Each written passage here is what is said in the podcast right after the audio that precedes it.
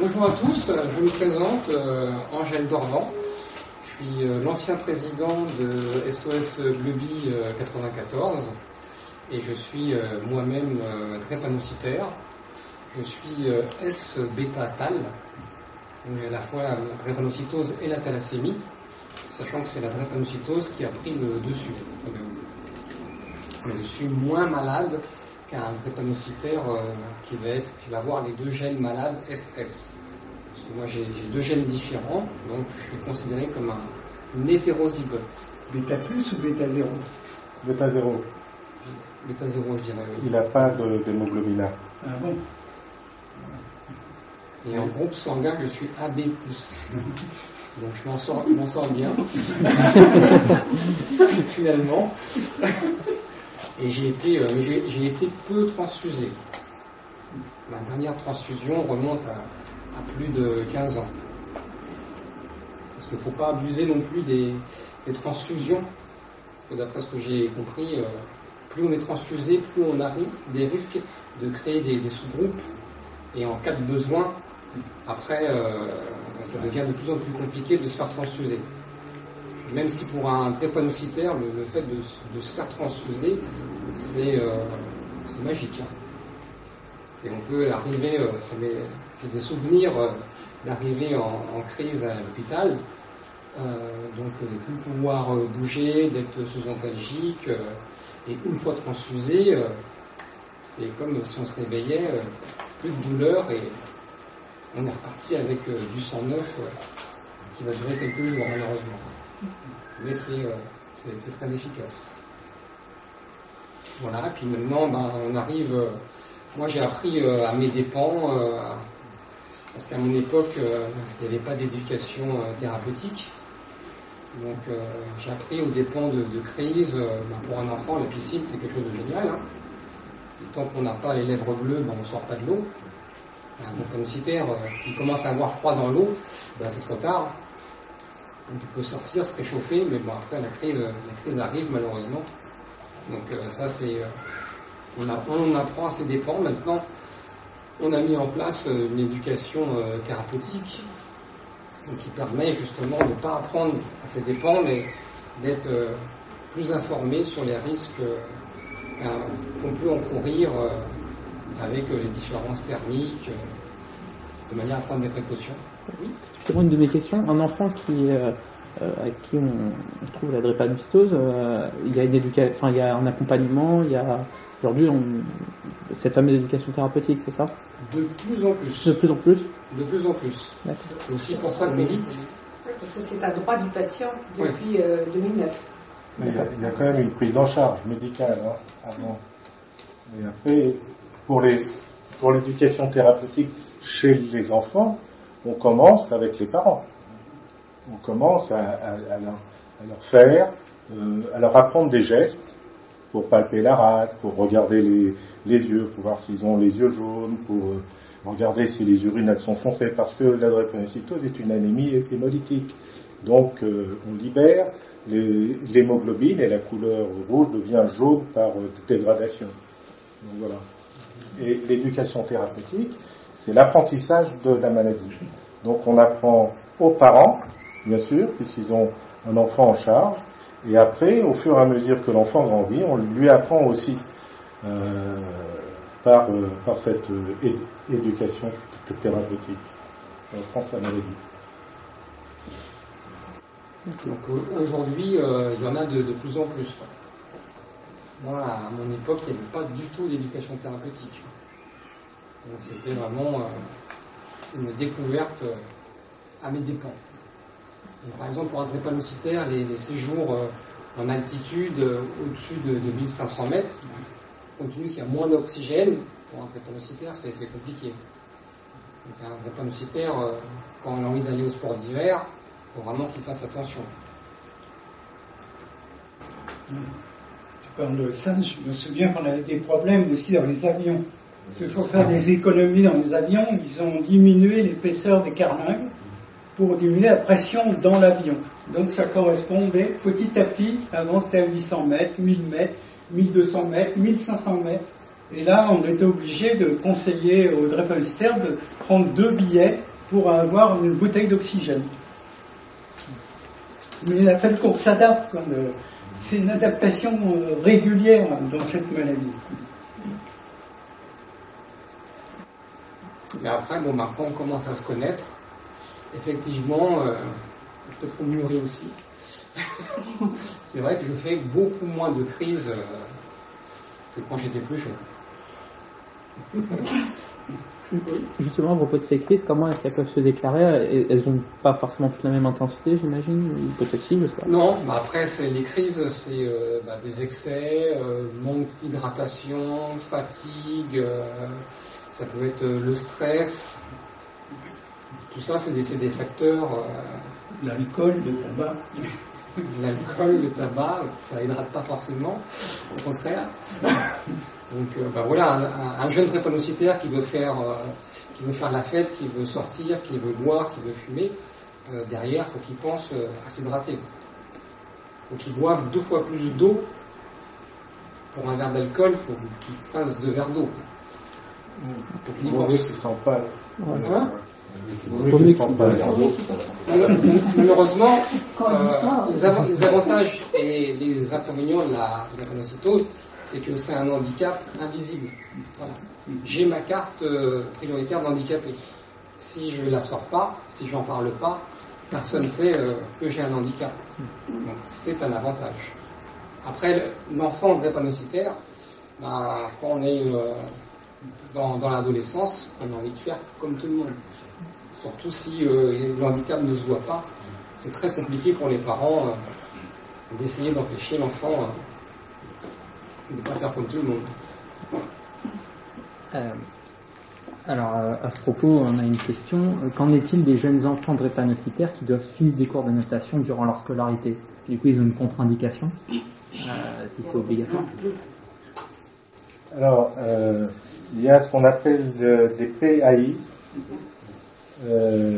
normalement, un parent déclare la maladie de son enfant à l'école. Et donc, dans ce pays, il y a tout, euh, euh, tout ce qu'il faut pour euh, veiller à ce que l'enfant ne fasse pas de crise. La piscine, c'est pas conseillé en milieu scolaire parce que malheureusement, les, les, les professeurs ne peuvent pas s'occuper d'un patient comme ça, enfin d'un enfant comme ça, avec le, problème des autres enfants. Donc c'est pas tellement conseillé quand même, donc euh, en, règle générale. Pour, euh, vous avez vu que c'est une anémie sévère. Euh, les patients, tous les symptômes de la drépanocytose, les patients ne les expriment pas au même niveau. Il y a des drépanocytoses extrêmement sévères et d'autres qui le sont un peu moins. Mais il y a toujours cette, cette improbabilité des crises qui arrivent n'importe quand sans que vous puissiez les voir. les recommandations, justement, comme on l'a vu, ils doivent boire beaucoup. Donc ils, urinent beaucoup. Donc ils doivent avoir l'autorisation d'aller uriner quand ils veulent, quand ils ont besoin. Ça, on a dû l'écrire euh, pour l'éducation nationale. Et d'avoir une bouteille pour qu'ils boivent régulièrement. tout ça, on l'a obtenu. C'est nous qui avons débuté, Frédéric Amondor, qui avons débuté toutes ces recommandations, enfin, euh, euh, juste avant les années 2000. Mais je peux poser une question Oui. Euh, il paraîtrait que si les drépanocytaires ils boivent beaucoup d'eau la nuit et qu'ils se lèvent chaque fois la nuit pour aller faire oui, pour, aller faire oui. c'est mauvais pour les reins. Oui. Pour les reins, ça détruit les reins. De faire pipi pendant la nuit. Non, non, non, non. Au contraire. Non, ça veut dire que les reins fonctionnent bien. Mais c'est vrai qu'ils urinent beaucoup plus. Oui, c'est moi qui m'étais occupé de ça à l'époque, de l'inurisie euh, chez les enfants de réponsiteur. J'avais écrit des recommandations dans les années 80. C'est ça, des fois j'ai peur de voir la nuit, je me suis dit. Euh, non, non, il ne faut pas hésiter. Parce que comme on a dit, la déshydratation est très toxique. Donc il vaut mieux boire plus que pas assez. Vous les nuits. Alors, euh, nous avons une nouvelle question. euh, jusqu'à quel âge doit un patient atteint de drépanocytose prendre de la pénicilline? En général, on conseille jusqu'à 15 ans quoi, dans le milieu pédiatrique. Après, ça dépend. Il y a certaines complications, on est obligé d'en donner presque à vie. Les infections des os. Cet euh, antibiotique qu'on donne chez l'enfant est un antibiotique à spectre large. Donc c'est plus euh, une prévention. Donc on en donne chaque jour pendant peut-être 15 ans et ça dépend d'un patient à l'autre. Ça aussi, c'est le pédiatre qui estime euh, nécessaire euh, de, de- de prolonger euh, cette euh, antibiothérapie. Ça dépend aussi s'ils ont d'autres maladies infectieuses, ça dépend de plein de choses. On a vu des problèmes parce que le laboratoire qui fabriquait euh, cette pénicilline qu'on donnait aux drépanocytaires, euh, le laboratoire avait décidé de plus faire de forme pédiatrique. Il faisait que des comprimés. Et on avait dû se battre pour qu'ils refabriquent de la poudre ou du sirop. Et je dis sans arrêt, on, on a dû se battre pour tout dans cette maladie. Et on était très peu de médecins à s'en occuper. Là, là, on est dans une problématique de maladie rare. L'antibiothérapie, quand vous avez des, des- des semaines de prévention à la télé, euh, d'informations sur les antibiotiques, on vous dit attention, les antibiotiques, ça se prend pas euh, systématiquement comme ça et on les prolonge pas. Le médecin a dit tant de jours, il faut pas aller au-delà. Donc les parents qui entendent ça se disent mais moi je vais voir le pédiatre qui me donne des antibiotiques chaque jour et on me dit que c'est pas bien ça. Donc ils remettent en cause les traitements. Et donc nous on doit euh, forcément combattre la désinformation, re- redonner de l'information, etc. Et euh, l'information c'est un élément essentiel de prévention. On ne peut pas faire de prévention si les gens ne sont pas informés. Et donc, euh, la bonne information est très difficile, surtout pour des maladies rares qui, qui ne sont pas connues, euh, où euh, les associations se sont retrouvées pendant très longtemps à être les seules à faire l'information. Et là aussi, moi, je veux dire euh, un grand merci à tous ces médecins qui euh, viennent faire de l'information, qui nous ont suivis, qui nous ont aidés, comme euh, Alain, depuis le début, depuis les années 90, et peut-être même un petit peu avant. 80. Voilà, euh, à faire à faire ça. On a même fait des, on a proposé des dépistages aux gens, etc. Parce que voilà. Et, c'est pour ça que l'information sur les sangs rares, ça, reste là quelque chose de préoccupant, parce qu'en France, euh, le stock de, de sang, c'est-à-dire là où, vous entendez, on, vous dit attention, il faut que vous alliez donner votre sang parce qu'il n'y a, plus, a plus de stock, on est dans le rouge, eh bien c'est entre 8 et 15 jours, je crois que c'est 15 jours le stock. Donc euh, quand on descend sous le stock, c'est-à-dire qu'on n'a plus que 15 jours de transfusion. Et donc ça c'est extrêmement euh, grave. Donc il faut que les donneurs soient fidélisés, donc il faut faire un maximum euh, d'appels pour que les gens donnent, et, et vers les jeunes, parce que c'est eux qui sont en bonne santé, qui peuvent donner leur sang. Et puis après, il y a le problème de la complexification de la transfusion. C'est un acte médical. Cet acte médical est un acte complexe. Et plus vous êtes transfusé, plus vous avez ce, problème, ces problèmes qui peuvent être cachés à un moment de votre transfusion, parce que les phénomènes sont, sont pas très graves à la première transfusion, mais si vous re, sollicitez euh, les anticorps euh, du patient, vous allez casser les globules rouges qui vont être donnés par la transfusion, et donc là, ces patients-là vont avoir des problèmes. Il faut savoir que la transfusion, c'est le traitement essentiel de la drépanocytose. En cas de crise, on les transfuse. Dès qu'ils ont un problème, on les transfuse, etc. Donc, et si on peut plus les transfuser, on n'a plus aucun traitement. Alors, il faut euh, préciser que tous les drépanocytaires n'ont pas la même maladie. Voilà, ça. Euh, quand je travaillais à Mondor, on avait classé en trois groupes. Disons qu'il y en a 20% qui font pratiquement aucune crise. Il aimerait bien qu'ils soient homozygotes. hein. 20% qui ont plus de deux hospitalisations par an et euh, 40% qui font une à deux hospitalisations par an. Voilà la répartition. Il ne faut pas croire que systématiquement, parce qu'on est SS, on sera malade toute sa vie. Il y en a 20% qui font pratiquement rien. Mais le problème, les problèmes s'accentuent avec l'âge, forcément. Euh, Aujourd'hui, le- les, médecins ont fait que la prise en charge est tellement efficace que euh, l'espérance de vie est, pratiquement la même que pour tout le monde, mais avec des problèmes d'organes qui, qui peuvent être importants. Donc, et bien sûr, d'un individu à l'autre, c'est pas la même chose. Donc, euh, la prévention de cette maladie, c'est essentiel. Les, euh, les pédiatres, ils font grandir l'enfant, donc ils le surveillent.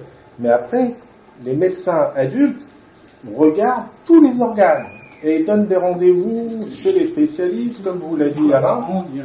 Voilà, ils, ils- ils re- ils regardent de très très près et ils vont traiter chaque organe si un organe a un problème.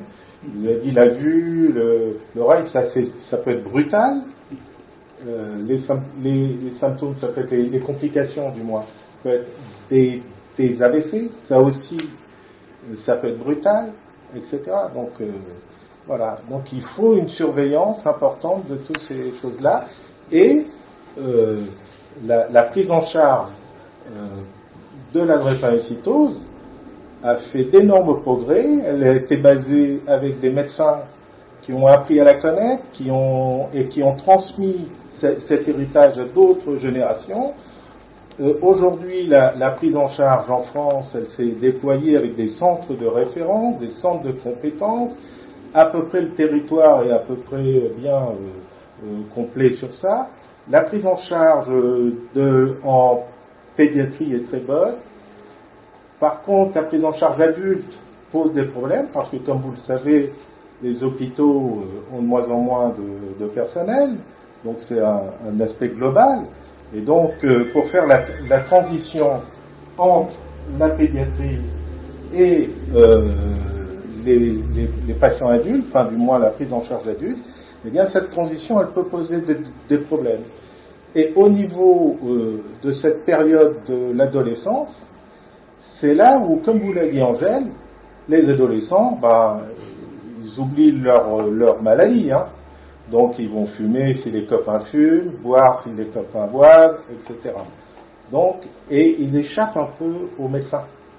Une période où ils peuvent échapper aux médecins. Donc il faut veiller à ça. Alors, à Mondor, je ne sais pas si vous connaissez l'hôpital Henri Mondor, euh, quand on suivait une réponsiteur, des fois on avait des patients à pratiquement tous les étages. Vous savez qu'à Mondor, c'est spécialisé.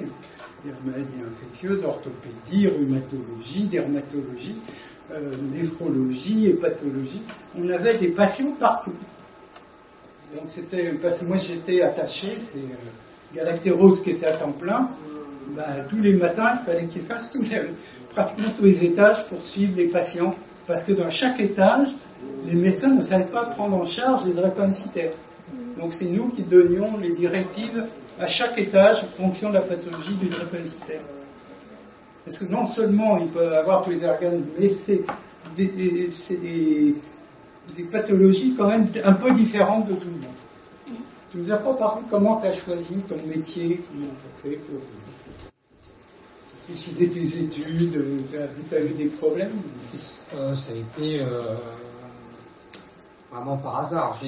N'ayant pas cette information-là, après, est-ce que c'est une attirance euh, naturelle ou euh, c'est comme ça que, ça s'est fait, quoi. C'est- J'ai pas vraiment suivi. euh, le sport, pour moi, c'était pas quelque chose de compatible, donc. euh, C'est, une, Angèle est d'une génération où on a appris avec lui, enfin, avec, ses- Ouais. avec eux. On a appris plein de choses. Par exemple, dans, dans le classement des réponsités par rapport aux crises, pour mon cas, ça a évolué euh, avec l'âge. Ouais. Moi, jusqu'à jusqu'à 16 ans, euh, j'étais hospitalisé une fois par an. ouais. Après, pourquoi De 16 ans à 20 ans, aucune hospitalisation? Mhm. À 20 ans, euh, nouvelle crise, donc toujours avec, euh, sans éducation thérapeutique, on m'a offert un baptême de, de plongée sous-marine. donc, euh, chose à bannir pour un universitaire, mais ne sachant pas, ben moi j'y suis allé euh, gaiement. hein. C'est quelque chose qui me plaisait avec la cuisine. Donc là j'ai fait euh, une très très grosse crise, à peu près généralisée en plus, parce que bon avec l'oxygène, avec les bouteilles d'oxygène, on a un taux d'oxygène qui descend euh, très bas. Et après, je dirais, après 20 ans, euh, j'étais hospitalisé environ, j'avais une grosse crise tous les, tous les deux ans, qui nécessitait une semaine d'hospitalisation. Et après, depuis, euh, depuis 2008, depuis 2008, j'ai quasiment jamais été hospitalisé, sauf là en septembre, où j'ai fait un, un petit euh, syndrome thoracique. Et comme j'étais, comme j'ai déménagé, j'étais hospitalisé euh, sur, euh, sur Melun.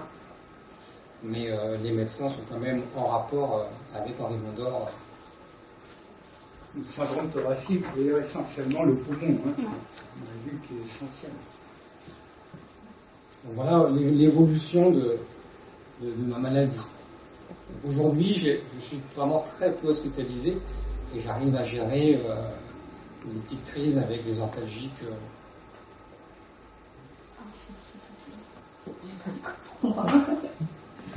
Mais c'est vrai que chaque drépanocytaire est différent. Merci. Euh, on n'a pas d'autres questions. On n'a pas d'autres questions. questions? Bonjour, euh, je suis Cynthia Ngalula. Je suis euh, patiente drépanocytaire SS. Quand on parle de la drépanocytose, pour moi, c'est grand, c'est grave, c'est compliqué parce que je sais pas, sais pas par où commencer, par où finir. Parce que la drépanocytose, pour moi, c'est bon, j'en ai eu de toutes sortes. J'en ai eu toutes les complications de la drépanocytose, les transfusions, euh, je peux dire presque 100 transfusions ou plus, les hospitalisations, n'en parlons pas. Euh, cela a affecté ma vie, mais aussi ça m'a donné euh, la force de, de continuer à me battre pour, pour survivre. Sinon, euh, si on ne fait pas ça, donc.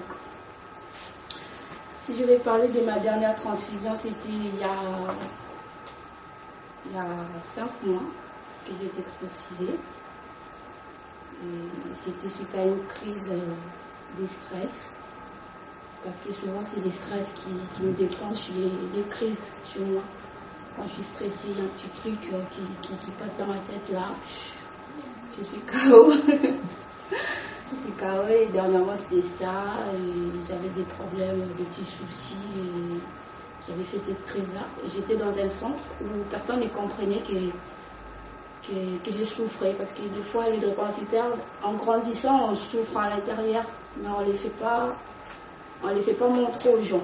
Je peux être là, j'ai des crises, peut-être à mes proches qui peuvent savoir que non, celle-là, ça ne va pas, celle-là, ça ne va pas. Et comme j'étais dans un milieu où les gens ne, savaient pas trop de la drépanocytose, ils ne comprenaient pas que j'étais en souffrance. Et quand on a appelé les pompiers pour venir m'amener à l'hôpital, c'est quand on est arrivé à l'hôpital, ils ont regardé, euh, ils ont fait l'examen, ils ont dit, mais tiens, tu as 4% d'hémoglobine. 4%, moi-même, je me dis, c'est Je résiste quand même avec 4%. 4, 4 4 grammes. grammes. 4 4 grammes, grammes. ouais. 4 grammes de- Voilà. de- d'hémoglobine, donc il fallait transfuser tout de suite. Et on m'a transfusé. Heureusement, il y avait du sang à l'hôpital qu'on m'a transfusé. C'est pourquoi je profite aussi à cette occasion pour demander euh, aux gens des, des bonnes volontés, aux, aux parents, aux familles, à mes connaissances, à ceux qui peuvent faire leur don de sang. Surtout n'hésitez pas. Parce que vous ne savez pas qu'est-ce que votre sang peut sauver. Ça peut sauver une, une jolie dame comme moi. Sinon, euh, si j'avais pas le sang, j'allais mourir, je ne serais pas devant vous. Mais ça m'a sauvé, je ne sais pas qui qui m'a sauvé, mais vraiment, n'hésitez pas à faire vos dons de sang. Parce que la drépanocytose, on ne sait pas quand ça vient, on ne sait pas quand on a besoin, on ne sait pas où. Et n'hésitez pas à dire que je vais donner juste à mon nom parce qu'à mon nom à mes connus ou je vais donner à, à tel hôpital parce qu'il y a tel monsieur qui est là qui me donne des gâteaux, des fromages, tout ça. Mais donnez partout où vous êtes. En Afrique, euh, dans le monde entier, parce qu'il y a des capacités qui ont besoin de ça. C'est ça. Et je tenais aussi à remercier vraiment euh, toute l'équipe qui s'occupe des traitements. Parce que vous ne savez pas les silences euh, douloureux que les publicitaires ont. Il y a des publicitaires qui ne peuvent pas se mettre debout devant vous pour parler de leur maladie, de leur souffrance, de leurs euh, problèmes, parce qu'il y en a plein. Des fois on a honte, des fois on se dit euh, on ne peut pas, personne ne va comprendre. Mais peu de gens qui, qui, s'occupent de ça, vraiment merci beaucoup. Parce que une réponsiteur, quand il, euh, il ouvre son cœur pour parler, c'est, moi je dis c'est un grand miracle, parce que moi je ne parlais pas. Mon maladie, je ne disais à personne, parce que j'ai vécu plein de choses. Si je commence à vous relater, on va faire 10 ans ici et vous allez, vous allez dire que c'est trop. Donc, euh, merci beaucoup et continuez à ça. Et surtout, allez vers les réponsités. Allez vers parce que c'est difficile quand les réponsités viennent vers vous. Parce que quand on a, un problème de souffrance, on s'enferme, on, on se dit bon, c'est fini, c'est, comment je peux dire, c'est, euh, c'est une punition, c'est un truc comme ça, et on a, on a du mal à, à exprimer ce qu'on ressent. Mais quand on a quelqu'un pour parler, on parle, euh, on s'ouvre et ça aide quand même à, éviter des crises, à éviter de faire des bêtises, à éviter de, de, de- de s'enfermer, à, à être normal dans la société.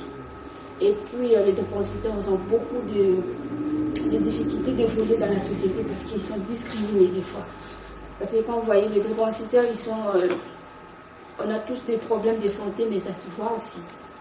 Il y a des dépositaires qui ont des problèmes de jambes, il y a des dépositaires qui ont des problèmes de tête, du ventre, tout ça. On a peut-être des malformations, on a peut-être des défauts. C'est là aussi, euh, ça nous fait très mal euh, à, approcher les autres, à vivre normalement avec les autres. Et moi, j'en ai, j'en ai vécu dans, dans ma vie. Peut-être ici en France que je commence à, à un peu euh, essayer de, me rattraper, de vivre normalement. Mais je n'ai jamais vécu normalement comme toutes les filles, comme tout, tout le monde dans la vie. Donc, euh, par rapport à mes malformations, mes défauts, mes plaies, tout ça, ma maladie, parce que j'en ai partout des, des défauts, quoi. C'est ça. Et bon, c'est tout ce que je voulais partager avec vous. Je remercie. Ça fait penser, euh, en fait, vous sentiez mal à cause de l'anémie. Il n'y avait pas vraiment de crise. Et euh, c'est sûr que si vous avez compris cette maladie, quand vous avez 4 grammes, euh, quelqu'un de normal en dessous de 5 grammes, il ne vivra pas longtemps. Il y a 4 drépanocytaires qui a l'habitude de vivre avec 8-9 grammes. Quand il descend en dessous de 5, il peut survivre. Mais euh, l'inverse est vrai aussi, c'est-à-dire qu'on a des drépanocytaires, surtout les formes qu'on appelle SC, qui ont plus de 10 grammes d'hémoglobine. Ben, eux, on est obligé de leur faire des saignées. Parce que c'est comme dans la circulation automobile. Si vous avez plein de voitures dans la route, ben, il y a des bouchons. Ben, dans la drépanocytose, c'est pareil. S'ils ont trop d'hémoglobine, trop de globules rouges, ils font des crises. Donc il y a des drépanocytaires, des fois ça peut surprendre, mais qu'on est obligé de saigner régulièrement pour leur enlever du sang. Mais le taux d'hémoglobine chez un individu normal, une femme, c'est 13 grammes. Ouais, Un homme, 12 c'est et 15 14. grammes. Donc quand vous, vivez, quand vous vivez avec 7 grammes d'hémoglobine, vous ne pouvez pas faire les mêmes efforts que la personne qui a le double d'hémoglobine. Vous savez, les, les- les sportifs qui se dopent prennent un certain nombre d'hormones pour augmenter leur globule rouge, pour augmenter l'oxygénation de leurs tissus, de manière à ce que voilà, ça carbure mieux. Et là, les, les- les témoignages des, des- des patients drépanocytaires qui parlent de leur fatigue due à, à l'anémie parlent d'épuisement pour certains. Donc euh, c'est Et euh, chez un drépanocytaire, n'importe lequel, vous avez des moments où ils vont mieux que d'autres et des moments où ils vont moins bien que d'autres. Donc tout le monde, même, même Angèle, euh, s'il se rappelle un peu, il a peut-être connu ces périodes d'effusion. Fatigue, fatigue, c'est partie de la maladie. Moi, j'ai un taux en moyenne de 8 grammes, 8 grammes 5. Et là, par exemple, quand j'étais hospitalisé en, en septembre, je suis descendu à 7 grammes. Je suis resté un petit peu moins d'une semaine et je, suis- je suis ressorti à 7 grammes 5. Et après, j'ai eu, euh, j'ai eu juste une petite semaine d'arrêt. Et comme j'ai eu un rhume pendant cette semaine, j'ai quand même été consulter un, médecin d'urgence le, dimanche. Et quand je lui ai montré mon, compte rendu, euh, bah, il était déjà inquiet quand même. Il me dit, bah, euh, dit, bah, vous êtes suivi, parce que donc je suis habitant en Seine-et-Marne, donc euh, je ne retourne pas à Mondor forcément. Et donc il me dit, euh, bah, vous êtes suivi euh, à Henri Mondor, mais euh, à combien de grammes ils vont transfuse là Parce que 7 grammes 5, c'est pas beaucoup. Donc lui-même était, était inquiet. Quoi. Ce qui est, ce qui est, ce qui est pauvre, c'est que dans la prise en charge, il y a une connaissance Mhm. importante et ça passe par des médecins spécialisés. Et ces, ces médecins spécialisés sont dans des centres de référence. Ils sont très peu nombreux à connaître euh, cette maladie. Mais ce que, ce que tout le monde souhaite, ce que la filière de santé sur ces maladies-là souhaite, c'est qu'il y ait un plus grand nombre de médecins qui connaissent cette, euh, cette maladie. Parce qu'elle n'est pas, c'est une maladie rare, les chiffres le disent, mais il y a 30 000 patients en France. Ça reste la maladie génétique la plus fréquente en France. Bien plus que la mucoviscidose, bien plus que d'autres maladies génétiques. Malgré tout, il n'y a pas une connaissance, même parmi le, le milieu médical, donc c'est une maladie hospitalière, parce qu'il faut aller là où les médecins euh, connaissent cette maladie. Il faut aller là, dans un, hôpital, là où on peut les transfuser, parce que le, geste d'urgence, en cas de gros problèmes, c'est de transfuser. Mais les pratiques de la transfusion, elles ont évolué. C'est-à-dire que avant on transfusait euh, tout de suite. Mais les médecins ont appris à connaître le taux de chaque individu pour leur dire ah oui, il a 7, il est passé de 8 à 7, mais il va reprendre avec d'autres médicaments et d'autres traitements, on va lui donner son temps pour qu'il refasse un peu ses globules et euh, il pourra sortir à 7,5 sans l'avoir euh, euh, transfusé. Mais à 4 grammes, Cynthia est arrivée aux urgences, 4 grammes, il faut transfuser tout de suite.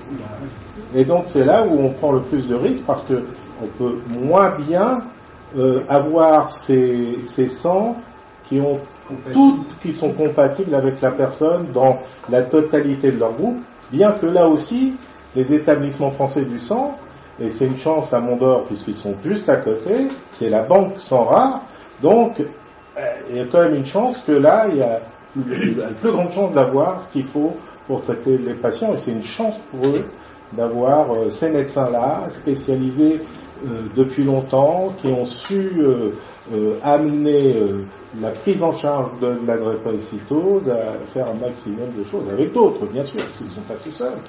Voilà. On apprenait à chaque patient, comme on les suivait régulièrement, on connaissait leur taux de base. Et ça, c'est très bien que tu connaisses ton taux de base. C'est une des premières choses qu'on a appris aux patients, le taux de base et le nombre de crises par an. Moi aussi, je connais mon taux de base, c'est à 8 grammes. Voilà. Voilà. Et ça, c'est euh, c'est nous qui l'avons institué. Donc ça fait partie de ces choses qu'on peut Parce apprendre. que chaque drépanocytaire peut avoir un taux différent. Quoi. Il n'y a pas, comme je vous ai dit, c'est pas une maladie euh, uniforme. C'est c'est- c'est ce qu'on peut apprendre dans l'éducation thérapeutique, mais au-delà, ça casse des dogmes, parce qu'aujourd'hui, pour les patients, on leur dit qu'il faut faire avoir une activité physique régulière. Parce que si vous augmentez votre capacité physique, vous allez oxygéner un peu plus les tissus, les muscles, etc. Vous serez en meilleur, les organes, donc vous serez en meilleure santé. Donc, euh, mais par contre, il faut qu'ils fassent cette activité physique contrôlée, adaptée, parce qu'autrement, ils vont basculer dans la crise. Il faut Donc, il faut qu'ils s'arrêtent. Ah, En voilà. général, quand ils sont essoufflés, c'est qu'ils a. Et il y, a, il y a plein de recherches sur l'intelligence artificielle, il y a plein de chercheurs qui vont encore faire avancer les choses. Mais voilà, c'est Là, avec le Covid, il n'y a pas eu de. Si, bien sûr. pour eux, c'était très risqué. Oui. Euh, toute infection, toute infection, c'est grave. Comme, comme ils sont euh, immunologiquement déficients, lorsque est arrivé le Covid, les médecins drépanonologues ont eu très très peur. Très très. Euh, mais euh, finalement, euh, il n'y a pas eu plus de, plus de décès parmi ces patients-là que de la population générale. C'est-à-dire que l'efficacité de la prise en charge a été extrêmement bien euh, mise en place. Euh, l'é- L'équipe euh, de Mondor s'est mise au service de tous les patients drépanocytaires de l'île de l'Île-de-France pour tester, pour etc. Ce que l'on craignait, c'est euh, les syndromes thoraciques aigus, euh, donc tout ça, euh, et ça a été euh, très très bien maîtrisé. Et ces médecins-là ont appris, grâce au Covid, à, euh, à leur donner une orientation de prise en charge qui risque d'apporter encore une meilleure qualité de vie à ces patients-là, parce qu'on est en train de, enfin, à Mondor, ils sont en train de regarder l'hospitalisation à domicile, parce que vous avez vu le stress, c'est quelque chose qui provoque les crises. L'hôpital, c'est un stress aussi qui provoque des crises, et on est dans un cercle un petit peu vicieux. Alors si on peut les traiter chez eux, déjà on va diminuer ce genre de, problème. On en est sûr. Il y a des études de recherche qui se font aussi là-dessus. Donc tout ça est, en place. Il y a des gens qui s'en qui s'en occupent. Et là, on est devant une pathologie qui peut apprendre beaucoup de choses à d'autres pathologies derrière, parce que c'est une maladie génétique qui concerne l'enfant avec 95, sans aucun prise en charge, c'est 95% des enfants qui vont décéder avant l'âge de 15 ans, quand il n'y a pas de prise en charge. C'est ce qu'on connaissait, les vieux médecins le connaissaient avant, avec tout ce qui a été fait, dépistage néonatal, transfusion, vaccination, etc. L'espérance de vie est passée, puis ces enfants-là sont devenus adultes.